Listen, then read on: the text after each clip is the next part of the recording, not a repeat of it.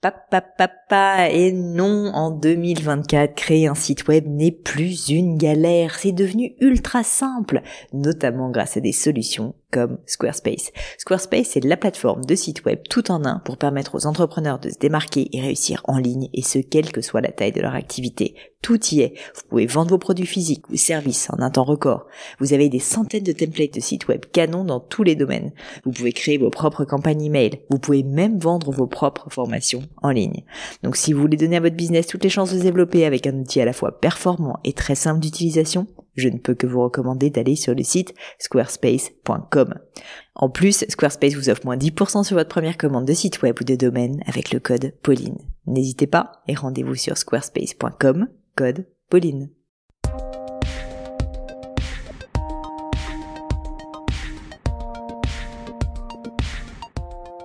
Bonjour à tous, ici Pauline Nénio et bienvenue sur Le Gratin.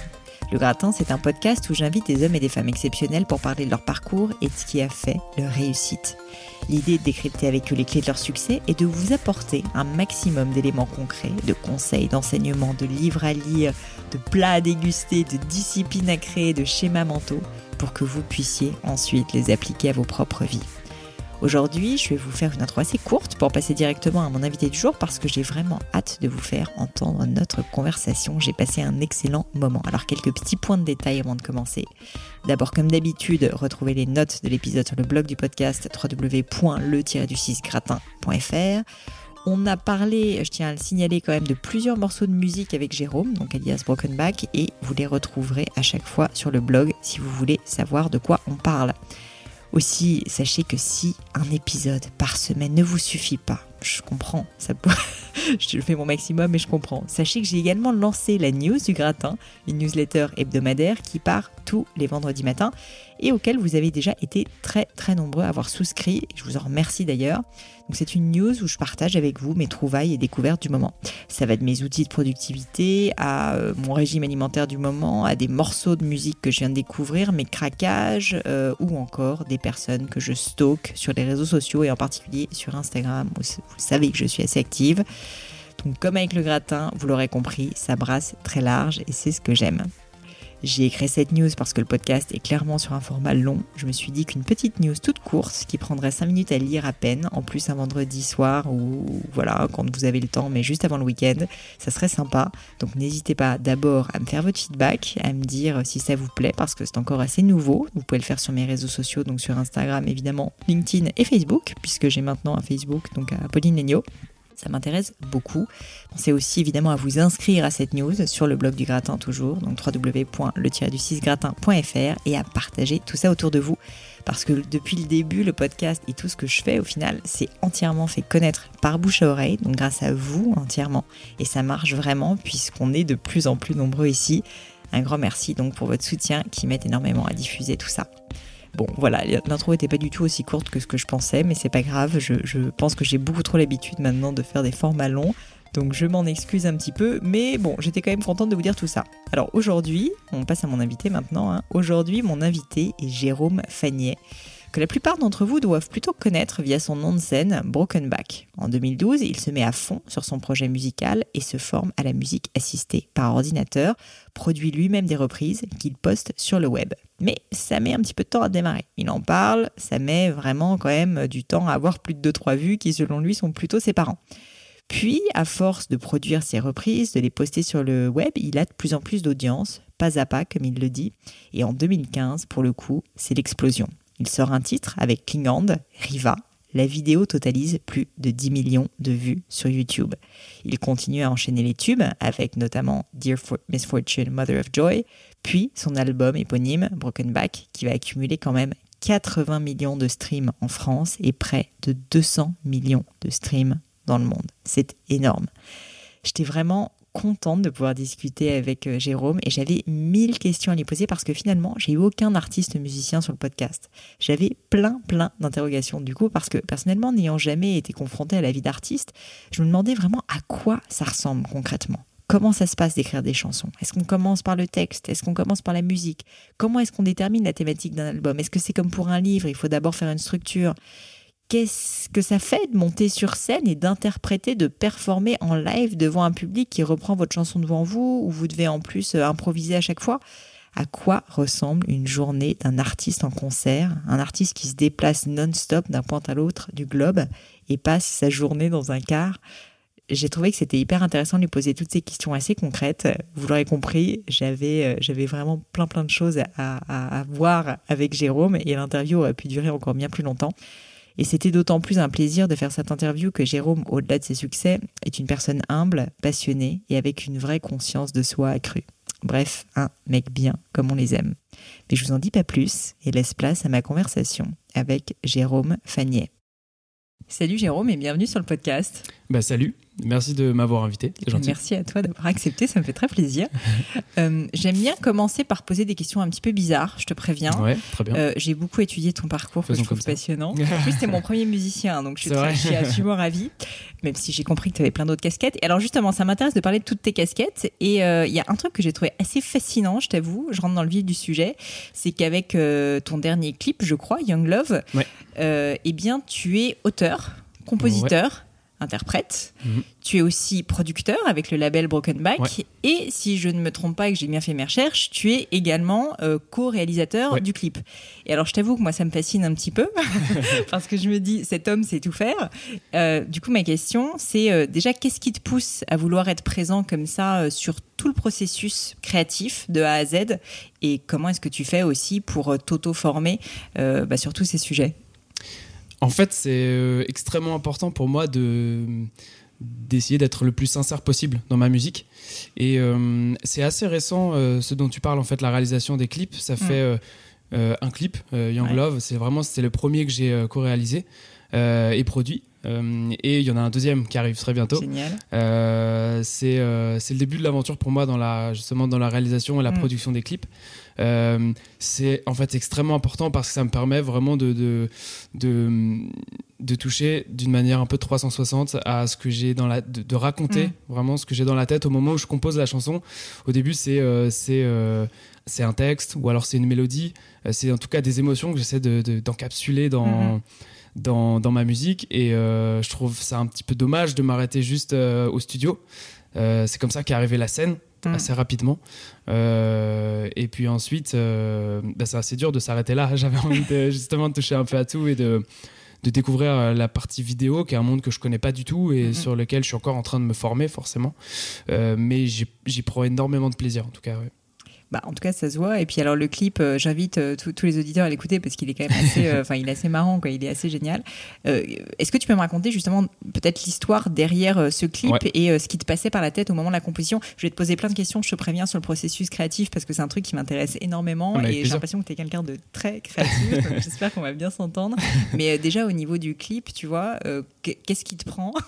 Ouais, en ouais. fait et pourquoi, quelles pourquoi sont je suis fou comme ça? En fait, c'est un, cette chanson Young Love, elle parle de, elle parle de, de un peu laisser aller, euh, laisser se, se réveiller la part de folie qui sommeille en nous. Mm. Et euh, c'est un thème sur lequel j'avais vraiment envie d'écrire parce que euh, parce que euh, je trouve qu'on est un peu trop sérieux finalement en grandissant. Et, euh, et dans ce clip, euh, j'interprète un des personnages qui se prend pour Clint Eastwood euh, dans un salon de, de une salle d'attente d'un d'un- C'est vrai que j'ai pas précisé patient qu'en de plus de tout faire, tu es aussi évidemment dans le clip en Ah, tant que, que comédien, on va dire. Alors ouais, du coup, c'était aussi un peu mes premiers pas en tant que, de- que comédien, donc j'ai essayé de, faire de- du mieux que je pouvais. mais, mais voilà, l'idée, c'était de perdre complètement les pédales. On Mm. suit l'histoire de trois personnages qui vont euh, toutes, au début, le- l'histoire dans une, un, un moment de la vie qui est, qui est un peu, qui est un peu euh, ennuyeux, euh, pour finalement complètement péter un câble au fur et à mesure que le clip avance. Euh, et ça fait partie, ça reflète un petit peu l'état d'esprit que j'ai envie d'insuffler aussi dans, dans ma musique, euh, qu'on peut retrouver aussi euh, en live, qui est cette espèce de petite part d'insouciance que j'ai envie qu'on vraiment qu'on libère en Mm. nous. Et c'était vraiment en tout cas le message dans ce morceau. Et, et ça, c'est quelque chose euh, que tu as en tête dès le moment où tu composes ou ça vient plus tard, une fois que la musique, elle est vraiment, euh, tu vois, euh, montée, euh, complètement orchestrée? Alors en fait, au, au- ça- vraiment, il n'y a aucune règle. Ça, peut, ça dépend vraiment de, de, Mm. de- de la chanson. Parfois, le texte arrive en premier. Mm. Plus souvent, l'émotion et la mélodie euh, sont les choses que je préfère vraiment, sur- avec lesquelles je préfère m'amuser en premier et m'éclater d'abord, dans un premier temps. Donc, le plus souvent, c'est une émotion encapsulée dans, dans une composition. Mm. une fois que ça, c'est c'est là. je me pose souvent sur, sur le thème. Il y a plusieurs thèmes sur lesquels euh, j'ai écrit ou j'ai accumulé beaucoup de comment dire de, j'ai ouvert tous mes chakras sur euh, ces trois dernières années de, tournée euh, et il y a des, des, choses sur lesquelles j'avais envie d'écrire donc à ce moment-là quand je sens que l'émotion en fait finalement match complètement avec le thème en question mm. il y a une, un peu une une renaissance de la chanson quand on voit les paroles euh, fusionner vraiment avec la mélodie, tout prendre corps. C'est un espèce de moment assez, assez euh, magique euh, en studio qu'on partage avec personne du coup, malheureusement. Et, et, la deuxième naissance, elle arrive au moment du concert, quand là vraiment on, on défend le morceau, le thème. Euh, et la musique en l'interprétant et euh, en partageant ce moment-là avec euh, justement tous les fans. Mm. c'est un moment qui est extrêmement important aussi parce que le premier avait été un peu solitaire, un, peu, un peu dans ma tête, on va dire. Donc c'est assez agréable de pouvoir ensuite aller le, en profiter vraiment avec tout le monde dans un live. Voilà. J'allais te demander justement, je me rends pas du tout compte s'il y a des personnes dans leur processus créatif qui aiment, qui ont besoin de se nourrir, on va dire, de veille, de bah, d'aide extérieure ou juste d'autres artistes, tu vois, avec lesquels ils peuvent discuter. Ou mm. ça peut être dans d'autres domaines, tu vois, artistique, euh, pictural, peu importe. Est-ce que toi, euh, tu es plutôt quelqu'un d'assez solitaire, on va dire, euh, dans, dans ton processus créatif, ou tu vas puiser de l'inspiration, tu discutes en amont Comment ça se passe? Alors, je pense que c'est euh, dans ma manière de faire, c'est plus, euh, je me positionne plus en observateur. Mhm. J'ouvre euh, grand les yeux et j'essaie de, je me laisse inspirer par tout ce que je vais pouvoir vivre ou voir, ressentir personnellement ou pas, forcément. Ça peut certains thèmes sont des choses qui se sont arrivées à, des proches ou à des amis, ou même des choses que j'ai pu voir parfois dans l'actualité, qui sont des mm. thèmes qui me concernent pas directement personnellement, mais qui me touchent en tout cas. Et euh, à partir de là, en fait, le terrain de jeu il est infini. Euh, on peut vraiment s'éclater sur n'importe quel sujet. Euh, le prochain album, d'ailleurs, qui arrive, en termes d'écriture, me positionne plus comme un narrateur et aura plus de textes assez personnels finalement. donc c'est quelque chose qui est extrêmement important pour moi aussi. Du coup, j'ai recentré un peu mon écriture autour de ça. Mm, mm. Euh, et, à ce propos, euh, je me pose toujours une question. Euh, moi-même, j'ai un peu le rêve, je pense que les auditeurs du podcast le savent parce que j'ai déjà dit 15 fois et ils en ont marre, mais qui est de peut-être un jour écrire un livre, tu vois. Et en fait, à la fois, je trouve ça génial de le faire. En même temps, je suis toujours assez tiraillée par cette peur mmh. de, de, de, se livrer énormément. Et donc là, tu me dis que le, prochain opus va être encore plus personnel. Exactement. est-ce que c'est un sentiment qui te fait peur, justement, de te livrer ou est-ce qu'il y a une espèce de, au contraire, de joie, peut-être de. En fait, c'est assez paradoxal comme sentiment parce que d'un côté on se livre donc on s'expose, on est à nu mm. et c'est assez effectivement c'est assez risqué parce qu'on peut prendre les choses très à cœur et les retours négatifs aussi. Euh, d'un autre côté c'est une jouissance extrême que d'exprimer euh, en chantant justement en plus en l'interprétant. Euh, un sentiment qui est là depuis longtemps mm. et qu'on laisse vraiment sortir et c'est une c'est libératoire en un sens du coup euh, je prends le risque en fait je préfère le prendre parce que c'est pour ça que je fais ce métier là et, que j'aime beaucoup écrire et que c'est important pour moi mm, mm. c'est une forme d'exutoire et je pense que c'est euh, c'est quelque chose qui euh, c'est à, la fois enrichissant personnellement parce que ça me permet d'avancer et de m'épanouir mais c'est aussi quelque chose quelque chose qui est vraiment le plus beau compliment qu'on puisse me faire, euh, ce serait de me dire, euh, après un concert par exemple, qu'un texte euh, t'a touché ou vous a touché, parce que ça correspond à une expérience qui a été vécue et que c'est un texte qui permet de bah, d'avancer ou de, en tout cas de, de, gérer ce qui a pu se passer. je pense que c'est pour ça que j'écris, donc je prendrai toujours ce risque et je regrette pas. ça se sent. En je t'encourage à, écrire ton livre. Écoute, peut-être qu'avec euh, des personnes comme toi qui me poussent, je vais finir par franchir le pas. Mais euh, en tout cas, c'est sûr que tu en parles avec beaucoup de passion. Euh, une autre question que je voulais te poser, qui est peut-être un peu plus technique, mais je pense qu'il y a beaucoup d'auditeurs, et moi-même, j'en ai, j'en ai aucune idée, qui se disent, mais finalement, quand on écrit une, une chanson, que ce soit un album, une chanson, quelle est le temps nécessaire Quel est, Comment ça se passe Est-ce que c'est complètement instinctif et euh, bah, un peu comme tu le disais, tu ressens une émotion et ensuite tu vas y mettre une mélodie. Est-ce que tu as quand même, alors je dirais pas un process parce que le mot est quand même un petit peu moche pour parler de, musique, mais est-ce que est-ce que tu as quand même, on va dire, euh, une, euh, un rituel, si tu veux, un petit peu qui, qui, qui, te met dans un mood? Parce que mm. juste pour, pour, terminer le fil de ma pensée, j'ai quand même l'impression que souvent, en fait, on crée un album et donc c'est comme s'il y avait une histoire d'un livre, tu vois, où il y a plusieurs chapitres qui sont chaque chanson. J'ai un passé littéraire, donc c'est pour ça que je, ramène ça un petit peu à l'écriture. Mais ce que je veux dire, c'est que du coup, as, tu sais quand tu vas te mettre en phase d'écriture, tu vois, c'est pas t'as une chanson par là, une chanson par-ci. Et donc, est-ce que tu peux me raconter un peu comment ça se passe et quel est un peu ton rituel pour te mettre dans, cette, dans ce mindset? Ouais. En fait, j'ai pas forcément de rituel, mais par contre, il y a une. Euh, il y a une mise en condition qui est importante en fait. C'est le, cerveau droit, cerveau gauche. Mm. Euh, c'est assez dur de passer de l'un à l'autre comme ça en, en 30 minutes. Euh, donc il faut, c'est vrai qu'il faut, euh, par exemple, je pense qu'après, je parle vraiment en mon nom parce que ça dépend vraiment de, chaque artiste. Mais pour moi, ça fonctionne comme ça. J'ai besoin d'être dans un lieu euh, qui, qui, qui, est important pour moi, qui, qui, qui m'apaise et qui m'inspire. c'est énormément la Bretagne. quasiment la totalité des chansons étaient composées soit à Saint-Malo, soit, soit en Bretagne. et en fait, à partir de ce moment-là, quand je suis dans, des conditions qui, euh, qui, qui, me sont euh, assez euh, agréables pour composer, mais même là, il n'y a pas forcément de règles. Je, peux écrire trois chansons en une semaine comme zéro. Ça, ça, peut arriver d'avoir une page blanche, mais elle dure jamais à l'échelle d'une carrière. En fait, j'ai pendant les, les, premières années, au tout début, j'avais peur vraiment de la page blanche. Et c'est quelque chose qu'on apprend à comprendre et à c'est quelque chose qui est passager en fait. C'est pas il faut pas du tout se bloquer là-dessus. Et le jour où on comptait écrire et, qu'on n'a pas de bonne idée même là on a avancé en fait. Ça n'a pas forcément fait une chanson mais dans notre réflexion euh, on a avancé. Et euh, et voilà, ça dépend vraiment des, ouais, bien sûr, de chaque chanson. Il y a, il y a des. Euh, je suis désolée, j'aime bien ce genre de détails un peu techniques, mais, euh, mais, mais je trouve ça hyper intéressant. Et je te dis, j'ai pas eu l'occasion encore de poser des questions à, un artiste musicien. Mais est-ce qu'il y a aussi des rebuts C'est-à-dire, euh, tu t'écris quelque chose, tu écris une mélodie, et en fait, tu dis non, mais en fait, ça va pas, ça va pas être possible. Comme une fois de plus, j'assimile ça à l'écriture. tu vois, t'écris une page, et finalement, tu te rends compte au bout de 10 minutes que c'est un peu pourri et tu vas pas la garder. Complètement. Est-ce que c'est le cas aussi? Alors, c'est le cas, mais ça, je pense que c'est très important de continuer quand même.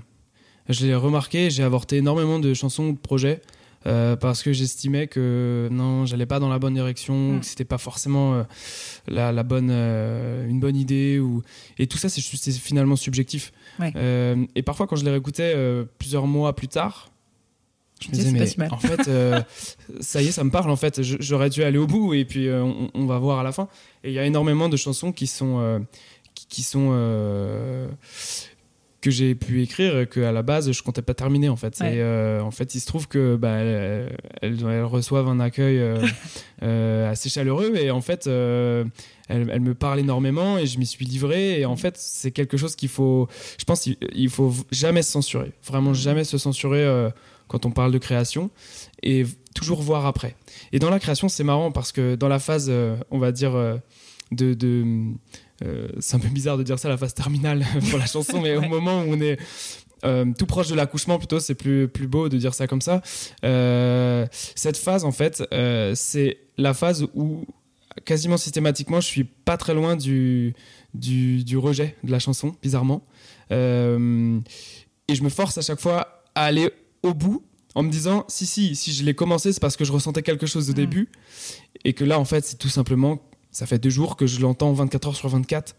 Donc, euh, à l'échelle de, enfin le cerveau euh, forcément en a marre quoi. c'est c'est euh, c'est c'est de la c'est de l'ordre de la de la survie. Quand on, quand on entend 10 heures le même refrain parce qu'on est en train d'essayer de, trouver la note exacte qu'on entend ou qu'on a envie de de, de faire ressentir forcément on peut assez rapidement en avoir marre. Mais il faut souvent laisser j'essaie d'aller je vais au bout je laisse reposer et après euh, je, justement, je refais, euh, je retravaille un petit peu certaines mélodies, certains morceaux du texte, mais j'avance parfois avec euh, ce sentiment de me dire que je vais pas dans la bonne direction, mais j'y vais quand même parce Mhm. qu'en fait c'est complètement tu subjectif. sais pas où ça va Et, et parfois, c'est un, un- une, erreur de perception. On a un prisme parce qu'on est, on est dedans et on n'a plus du tout de recul. Et je suis contre la censure artistique euh, personnelle. C'est quelque chose qu'il faut, euh, qu'il faut bannir de son, de son, Je sens beaucoup. voilà, de son quotidien.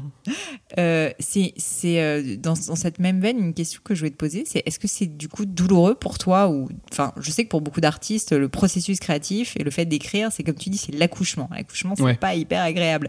Est-ce que de la même manière c'est t'es obligé de le sortir, t'as quelque chose en toi que t'es obligé d'exprimer, mais du coup c'est l'enfer parce que parce que bah, c'est un processus créatif. Est-ce que tu fais partie de ces personnes euh, qui ont la chance de, de vivre bien le processus créatif ou au contraire c'est douloureux? Non, c'est jamais, non, non, ça a jamais été l'enfer. Vraiment jamais. C'est, euh, c'est euh, le, le maximum entre guillemets, euh, le mini enfer. Ça pourrait juste être cette phase où justement on, j'ai j'ai tellement travaillé entre guillemets sur euh, des détails Mm. très pointus d'un aspect du refrain ou d'une mélodie ou d'un texte que j'arrivais à une espèce de saturation. euh, mais c'est quelque chose qui, avec juste le fait de laisser reposer un petit peu. euh, euh, la chanson, la création va, je vais avoir des oreilles fraîches et revenir plus tard dessus et c'est un non c'est à à chaque fois un processus qui est extrêmement agréable c'est c'est non c'est c'est jouissif de créer parce que euh, parce que euh, c'est c'est quelque chose qui me qui m'épanouit dans lequel je me sens bien et euh, c'est quelque chose dans lequel je me suis réfugié et c'est comme ça que j'ai commencé d'ailleurs euh, Mm. mon projet Broken Back c'était pour fuir euh, mon c'est-à-dire dos cassé en anglais Mm. Broken Back et pour fuir mon, mes problèmes mes problèmes de dos à l'époque il y a 5 ans euh, et ça l'est toujours, c'est toujours un exutoire, donc c'est toujours un Mm. plaisir. Je, je plonge euh, bras le corps dedans. ouais, à bras le corps dans, dans la création à chaque fois en me disant que c'est mon moment préféré de la journée. Bon, ça tombe très bien. Je voulais faire une, euh, une transition, tu me l'as trouvé, c'est parfait, vers, Ah, euh, vers euh, ton enfance, les débuts, Saint-Malo, euh, Broken Back. Euh, Est-ce que on peut revenir justement sur ta vie avant Broken Back? Est-ce que tu peux Ouais. m'expliquer un petit peu euh, bah, comment t'étais quand t'étais petit, où est-ce que t'es né, euh, euh, un peu de, de quel tu vois milieu t'étais, et puis aussi une question que j'aime beaucoup poser, c'est qu'est-ce que tu voulais faire quand t'étais petit? Est-ce que tu te voyais déjà artiste, chanteur, enfin musicien ou pas du tout? Non, pas du tout. Euh, J'adorais la musique en fait, c'était vraiment ma passion. Je- J'en faisais euh, en permanence. J'étais en classe musicale euh, au collège et euh, c'était, je faisais du tuba à l'époque. euh, Alors ça j'ai vu ça et, quand tubiste. même je voulais te demander Pourquoi comment est-ce Ouais. qu'on devient tubiste en fait, il y avait un petit, euh, une cla- en classe de solfège, tous les professeurs venaient présenter leur instrument, donc il y avait le hautbois, la flûte, euh, la percussion qui, euh, haut la main, euh, avait le- tous Ouais. les élèves qui voulaient faire de la guitare ou de la percussion. Et moi, j'ai vu arriver le prof de tuba, en fait, et j'ai choisi plus le professeur que l'instrument. Euh, C'était quelqu'un d'extrêmement charismatique euh, qui, euh, qui avait un smile de fou. Et euh, quand, je le, quand je le voyais jouer, en fait, il jouait pour nous présenter son instrument, mais il avait les yeux qui pétillaient Hmm. de bonheur, vraiment. quand il jouait Et je me suis dit, je veux, je veux, je veux plus être son élève Hmm. que être un élève de tuba, en fait. Ouais, je voulais juste apprendre la musique avec cette personne-là et, et pas les autres professeurs, forcément. Donc j'ai plus choisi le professeur que l'instrument lui-même. Et après, je me suis éclaté euh, avec un. C'est un cuivre hein, qui, qui pesait le double de mon poids à l'époque, donc c'était compliqué de ça, le, quoi. de le porter, mais. euh, Peut-être que c'est l'origine de mes problèmes de dos euh, ensuite, donc C'est toute une vocation que j'ai préparée longtemps à l'avance. Mais en tout cas, c'était euh, une, une formation qui m'a dans laquelle j'ai pris énormément de plaisir, même si c'était quelque chose de, enfin une formation Mhm. classique et assez théorique. Euh, mais donc tu as quand même pris des cours de musique mais donc tu me disais tu n'avais pas nécessairement euh, de vocation particulière quand même pour je devenir en fait, je, euh, je, interprète je sais pas pourquoi euh, je m'étais bridé à ce niveau-là quand j'étais parce qu'en plus c'était pas du tout ma personnalité de pas vouloir vivre mes rêves. J'étais assez, euh, je, je vois, j'ai une tendance à jamais voir le comment dire le risque dans un projet ou le problème à- du coup à me lancer dans mille projets. Euh, mais euh, j'avais un espèce de cliché, je pense, dans, dans, dans ma tête, euh, petit, qui venait pas de mes parents, parce qu'ils étaient en plus, ils étaient pas du tout dans ce milieu-là, et ils auraient été ravis, et d'ailleurs, ils en sont ravis aujourd'hui que je fasse de la musique. Mais de. je, je sais pas si je pourrais un jour être musicien ou chanteur, en fait, ou musicien tout simplement, parce que c'est un métier de rêve, entre guillemets. Complètement Donc je me, je me, je m'étais même pas, je l'avais- en fait, je sais pas, je l'avais, je- sur cet aspect-là, j'avais été assez terre à terre et je m'étais même, je l'avais, je le considérais comme vraiment ma passion. Et, euh, et donc je l'avais pas envisagé comme, euh, comme mon métier futur. Et euh, la deuxième chose, c'est que euh, c'est une vraie question. Est-ce que est-ce que, est que tu serais prête à transformer ton hobby, ta passion et ton exutoire en ton gagne-pain? Ouais. Mélanger les Eh deux. non, mais c'est une vraie C'est question. une vraie question. Euh, que je, à l'époque, je, je trouvais ça. Je me souviens au bac de musique, en fait, euh, les, Donc, tu as quand même passé un bac, euh, Ouais. ah oui, option musique, c'est ça ouais, dans lequel euh, donc j'étais avec mon tuba toujours et j'avais fait des compositions. J'aimerais bien, s'il te plaît, quand même qu'on ait quelques photos du tuba. Ça Ah ouais, on peut trouver ça, ouais. Je sais pas si. Euh, bah, avec plaisir. Euh, on peut retrouver ça dans les albums euh, des années 96. mais, euh, mais oui, en en fait, on m'avait posé la question au bac de musique est-ce que pourquoi tu veux pas, tu voudrais pas faire ça plus tard Mm. Et j'avais, explosé de rire en fait Ouais. en disant bah, je pense pas, je sais Ouais. pas, bonne question. Et ça a commencé à me travailler à partir de ce moment-là. Euh, donc ensuite, mon parcours, ça a été euh, classe préparatoire, école de commerce. Et c'est vraiment au moment euh, où je me suis, enfin, du dos cassé, l'épisode du vraiment où j'ai eu un, un- des problèmes de, de dos, euh, où là j'ai remis en perspective toute euh, la vie dans son ensemble et euh, ce que j'avais vraiment envie de faire. Euh, c'est un peu la première prise de conscience aussi à l'échelle de, de, de, de mon existence, de ma non-immortalité. Et donc, Ouais. euh, je me suis dit, euh, bah, en fait, euh, Ouais, dans un premier temps, j'avais ce besoin vraiment impulsionnel de, de m'échapper et c'était vraiment un exutoire. Je me suis mis à ce moment-là, du coup, à la guitare et au chant. Parce que le, le chant dans le tuba, c'était, euh, ça marchait, ça marchait pas, donc je me suis vraiment formé euh, après. C'est un concept. Euh, euh, et oui, ça- mais, on, mais on peut. hein. Mon professeur d'ailleurs m'avait appris à chanter dans mon tuba en même temps que jouer. C'est possible. C'est pas très beau, mais, c'est- mais ça fonctionne. Et, et à ce moment-là, en fait, sans hésitation aucune, après mes écoles, de- mon école de commerce à l'EDEC, à Lille, je me suis lancé à fond dans la musique, en fait, sans aucun, euh, sans aucun, euh, sans aucune crainte ou sans aucune peur. C'était euh, la- Avec comme projet de de- d'en vivre ou à ce stade juste de t'y consacrer? Juste de sans consacrer. En arrière-pensée fait, ça, me- particulière. ça me, ça me nourrissait en fait. Enfin, Mhm. c'est, oui, ça t'a fait sortir d'une phase difficile, quoi. Exactement. C'était, c'était, je pense pas du tout en fait. Et puis c'est une phase aussi de la vie quand on est étudiant où on n'a pas encore une construction, euh, on n'a pas une, on n'a pas d'enfants, on n'a Mm, pas sûr, euh, des loyers euh, démesurés, on a on- quasiment aucune charge. hein. Je mangeais exclusivement des pâtes et et, et je me nourrissais juste de, de la musique. Donc je me posais même pas cette question de, de comment je vais forcément vivre. Mm. Et puis après, les choses se sont accélérées très vite. Donc assez rapidement, j'ai pas eu vraiment cette question à me poser puisque je suis parti rapidement en concert. Et donc les concerts m'ont permis tout de suite de- d'en Mhm. vivre en fait. Et j'ai vu d'ailleurs euh, que quand tu étais encore étudiant à Lille, euh, donc tu fais ce premier hit, euh, tube, je sais pas comment on dit, alors tube, tube, avec, euh, avec Riva. Ouais. Euh, et je vois qu'en fait, ça décolle très très vite. Ça, ce qui est quand même assez dingue, c'est qu'à l'époque, donc je crois que tu as eu quand même une période où bah, tu as un peu galéré et tu faisais tes musiques et, et c'était pas forcément encore très public. Mais combien de temps est-ce que ça t'a pris de passer de euh, bah, je j'ai mon dos cassé, euh, je suis euh, je suis pas très bien et je vais juste faire de la musique comme ça à finalement j'arrive à sortir ben, une chanson qui va être téléchargée si je me trompe pas des millions de fois sur YouTube. Euh, et et, et est-ce que tu t'anticipais ça Enfin, je veux dire, c'est Non, non, je l'ai pas du quoi. tout anticipé. C'était quelque chose qui s'est fait euh, extrêmement naturellement. En fait, j'avais composé, euh, j'avais composé plusieurs chansons que j'avais Mhm. déjà mis en ligne, mais sans, sans toutes ces vues. Euh, et euh, c'est le DJ en fait Klingon qui m'a contacté pour Ouais. qu'on fasse euh, de la musique ensemble, qu'on fasse un son ensemble. Lui sortait d'un énorme succès avec Jubel, une de ses chansons. Ouais. Et en fait, assez naturellement, on a eu envie de, de composer cette chanson. Il se trouve que c'est assez euh, marrant pour l'anecdote. euh, donc Klingon, c'est un nom qui sonne un peu euh, suédois ou Oui, on ne sait pas vraiment pas trop, si ouais. c'est euh, un, un international ou et en fait euh, en fait il vient de le- à côté de Lille de- donc D'accord. euh, et j'étais à Lille en fait donc euh, il m'a écrit sur Facebook en français donc Mais il ah, savait que donc il parle à français Lille et ben non pas du tout et donc il me demande tout simplement par Facebook Salut, j'ai vu tes, tes chansons et tes vidéos sur Mhm. internet. Est-ce que ça te dit qu'on essaie de faire une chanson ensemble? Euh, Je sais pas où est-ce que tu es en France, mais euh, moi je suis à, à côté de Lille. euh, voilà.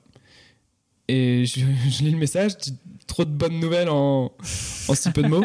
Euh, et euh, je, je lui réponds tout de suite, bah avec plaisir. euh, mais je suis à Lille aussi en fait. Et donc on a creusé énorme. un peu la question. Je dis bah t'es où à Lille? En fait on était à 200 mètres l'un de l'autre. On était en train de s'échanger sur Facebook. Le campus de l'EDEC était juste à côté de là où il vivait à l'époque. Ouais. Et donc bah, directement le soir après mes cours, je suis passé chez lui dans son studio et on a commencé à bosser comme ça sur Riva. Mm. Mais pour revenir à ta question euh, de quel est le, le moment, enfin quelle, quelle est la période qui a permis de, de passer de quelques vues à des millions, euh, c'est une question qu'on me pose souvent, euh, mais on, a envie de voir les choses comme quelque chose de d'un une espèce de d'un boom, d'un fulgurance ou de parler de buzz parce que c'est quelque chose qui peut être, euh, c'est des mots qui sont impressionnants, mais en fait tout s'est fait de manière très construite, très très Constructive, euh, très construite, pardon, très progressive, c'est ça, que je voulais dire plutôt, de manière très très progressive. Et euh, il n'y a pas un événement qui a déclenché euh, tout ce qui a pu se passer ensuite, c'est euh, c'est la suite de, de plein de choses faites avec passion, tout simplement. Il y a eu Riva, il y a eu des chans- les chansons que j'ai composées, euh, ce qui m'a permis d'être contacté par euh, un éditeur Mhm. avec lequel j'ai commencé à travailler, qui m'a au début énormément soutenu, qui s'appelle Mathieu Tessier, Mhm. euh, qui donc euh, appartient à la maison euh, Warner. Ouais. C'est les éditions de, donc de Warner, euh, qui m'a qui m'a appris énormément de choses, qui m'a conseillé de me, de me lancer en indé dans un premier temps, de monter mon label pour pouvoir vraiment détenir, être indépendant. Et ensuite, c'est mon label qui va contractualiser avec n'importe quel autre Mhm. partenaire de- du milieu musical.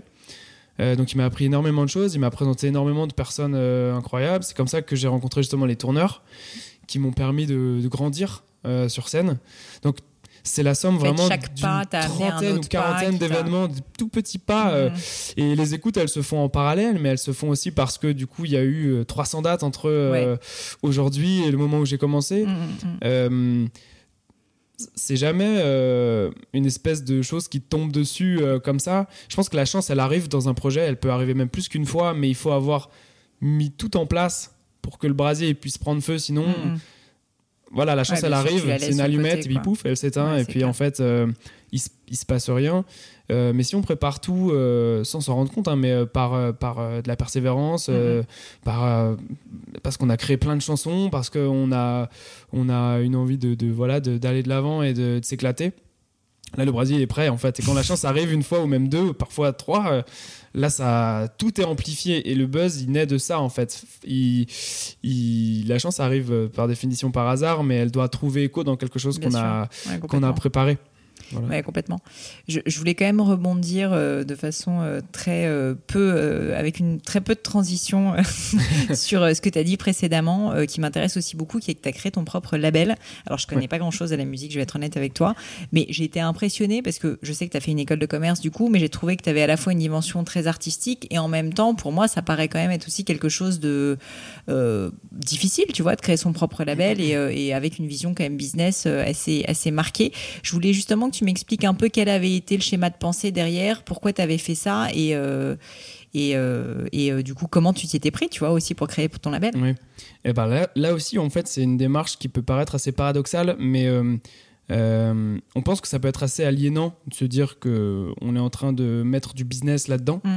Et finalement, tout le paradoxe réside dans le fait que c'est ce entre guillemets le cadre contractuel que j'ai réfléchi un peu en amont parce que bah, de par mon mes écoles mon école de commerce j'ai pu euh, euh, un peu me poser là-dessus et j'avais Ouais. envie de pas faire n'importe quoi de pas signer n'importe quel contrat etc finalement c'est tout cet aspect qui est pas sexy du tout euh, encore encore moins quand on est artiste euh, qui permet de redonner de la liberté Bah, c'est ça. j'allais donc du dire. coup, euh, je me suis précisément, euh, j'ai créé mon label pour cette raison-là. Donc ça demande un petit peu de réflexion, de travail, d'accompagnement, mais c'est une démarche qui est importante parce que derrière, quand on avance en indépendant, euh, à titre d'exemple, aujourd'hui, euh, mon, donc mon label qui s'appelle Broken Back Inc.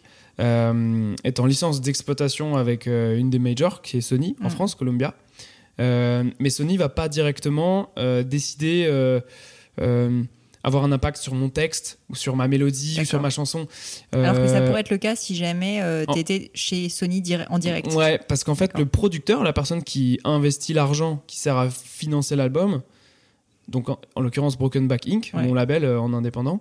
Euh, c'est lui qui a un droit de regard, puisque donc, techniquement c'est un petit peu son argent. Comme en cinéma, un producteur va quand même dire à un moment euh, je veux une scène de baston parce Ouais, que euh, parce que il faut faire vendre des places au cinéma, etc. Mhm. Donc, mais là c'est une discussion que j'ai avec moi-même entre guillemets et donc je prends à chaque fois je choisis mon point de vue et je laisse l'artistique euh, primer Ouais. et euh, je livre à, à Sony un album qui est euh, exactement ce que j'avais envie qu'il soit. Et euh, donc finalement, tout ce cadre contractuel qui est pas extrêmement sexy me permet artistiquement d'être le plus indépendant possible et de faire vraiment ce qui me plaît euh, en termes de je- création. Je, je trouve ça hyper intéressant parce que je pense qu'il y a beaucoup de- d'artistes justement qui sont toujours un peu tiraillés entre la partie commerciale Ouais. et la partie vraiment artistique. Et on sait que bah, malheureusement euh, le commercial n'est pas forcément le plus artistique, etc.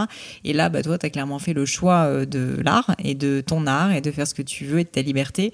Et tu t'es donné les moyens de le faire. Donc je trouve ça plutôt un bel exemple en fait à suivre pour des personnes qui pourraient se dire euh, c'est impossible. Mais non, ouais, et je pense que c'est quelque chose sur lequel euh, c'est important de se poser. Mm. Mais je vois de moins en moins de, de jeunes artistes ou de groupes qui, euh, qui se lancent comme ça en signant un, justement, ça s'appelle un contrat d'artiste. Ouais, quand tu signes en direct avec un label, c'est ça. euh, sans avoir une réflexion un petit peu euh, derrière, peu de se dire attends, est-ce que je suis pas en train de, de, de, de, bah, de faire n'importe quoi avec Mm, mm, mm. des choix futurs Et j'ai l'impression qu'il y a un rapport assez sain maintenant avec ça. Et même les labels, de leur côté, sont assez bienveillants et signent quand même Oui. énormément toujours de bah, ce type de contrat, des licences d'exploitation avec des artistes qui se seraient lancés en indé. euh, et qui justement euh, entretiennent quand même un bon rapport et font de, de- de belles choses avec ces Mhm. projets-là. Les boutent pas, quoi. Ouais, complètement. Euh, tu as beaucoup parlé en filigrane de, euh, de, de, de scène et de, et de tout ce que tu fais sur scène. Euh, alors j'ai cru voir mais des chiffres hallucinants du nombre de concerts que tu as fait. Ça m'a l'air d'être assez dingue en termes d'emploi du temps. c'est impressionnant. Euh, Est-ce que pour toi ça a toujours été un truc fondamental, la scène et le fait, t'en parlais un petit peu au début quand même, de partager avec le public? Qu'est-ce que ça t'apporte? Qu'est-ce qui est différent, tu vois, quand tu performes sur scène par rapport à quand tu es dans les conditions parfaites de ton studio? Est-ce que voilà, tu peux m'expliquer ce que ça t'apporte, mais même émotionnellement en fait euh, cette scène Mais c'est d'abord. euh, alors, la, la première chose, c'était la, hum, le fait de partager. C'est la seconde naissance de, de la chanson. C'est que. Il y a quelque chose d'assez égoïste quand on est en studio et qu'on voit les- toutes les, la- toute la chanson et les créations avec le texte et la musique prendre forme, etc. Et, c- et ça, et ça crée une frustration, mine de rien, puisque euh, on est seul à vivre ce moment-là. La scène, elle est extrêmement importante dans le sens où, justement, je vais pouvoir euh, vraiment vibrer avec le public, vibrer avec eux et voir euh, euh, partager des émotions. C'est- toujours plus, plus enrichissant de vivre la même émotion euh, à plusieurs que seul. C'est clair. Euh, donc c'est la première chose que m'apporte le live. Et la deuxième, c'est que euh, musicalement parlant, la scène me fait énormément grandir aussi. J'apprends énormément de choses en concert. Euh, ça va venir nourrir aussi mon les créations futures euh, Mm. à titre de, de par exemple pour le deuxième album Ouais. euh, il y a énormément de, de percussions du monde entier qui vont venir s'inviter dans les, dans les nouvelles prods, précisément parce que avec Sam, le batteur, et avec Tom, le guitariste, on s'est- on- on- on s'était dit ce qui pourrait être vraiment chouette. Et puis c'est de la curiosité en fait aussi tout Mhm. simplement, c'est d'intégrer à chaque concert dans un pays différent. En Tunisie par exemple, un oui. darbouka, Le, euh, à Tahiti, un toéré, qui est l'instrument de, de, de là-bas traditionnel sympa. polynésien. Et à chaque fois, donc sur scène, on se débrouillait pour avoir un darbouka, le toéré, être etc. trop content. Quoi. Bah oui, exactement. Et puis ça crée un- une connexion aussi Bien sûr. particulière avec, Ouais. euh, avec le public euh, sur place. Et donc tous ces, tous ces instruments-là, t- le live finalement vient nourrir après euh, ma vision de la musique, m'inspire aussi et me fait grandir, euh, euh, me permet de m'épanouir. Donc c'est quelque chose qui est, qui est extrêmement important. Et après aussi, euh, l'art là, c'est euh, plus personnel et peut-être plus égoïste, mais les sensations que procure le live, Mm. c'est quand même quelque chose qui est, Ouais, euh, qui est à vivre. enfin, c'est une drogue, non, mais euh, vraiment. je- on ressent des choses assez puissantes, ouais. C'est assez. euh, Il Ouais.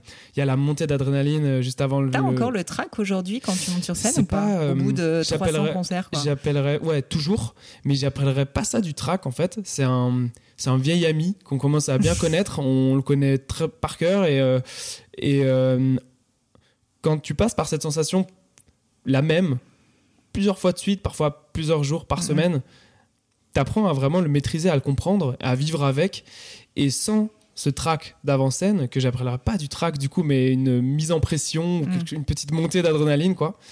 Euh, tu vivrais pas les choses aussi de Ouais, manière aussi aussi, forte pendant le sûr. concert et après le concert. Et le moment aussi après le concert, après cette dose de, d'amour que tu te prends euh, Ouais. par, les, par les fans, Tu dois être complètement. euh, lessivé aussi ouais. parce que tu as vraiment euh, donné tout ce que tu pouvais euh, pendant le concert et tu ressens cette espèce de vide intérieur, euh, une espèce de, de sensation de, de, de paisible qui, euh, je pense, euh, euh, vaut 8 sessions de yoga et 4 heures de méditation. J'arrive pas à ce niveau-là avec encore en méditation. Je pense que des- Mhm. les personnes qui méditent énormément, etc., peuvent, peuvent toucher du doigt ça, mais en tout cas, le- la manière plus plus rapide en tout cas pour, là, pour moi aujourd'hui d'y arriver c'est un concert c'est une sensation qui est qui est extrêmement forte donc ça c'est quelque chose qui rend euh, assez accro aussi finalement Ouais.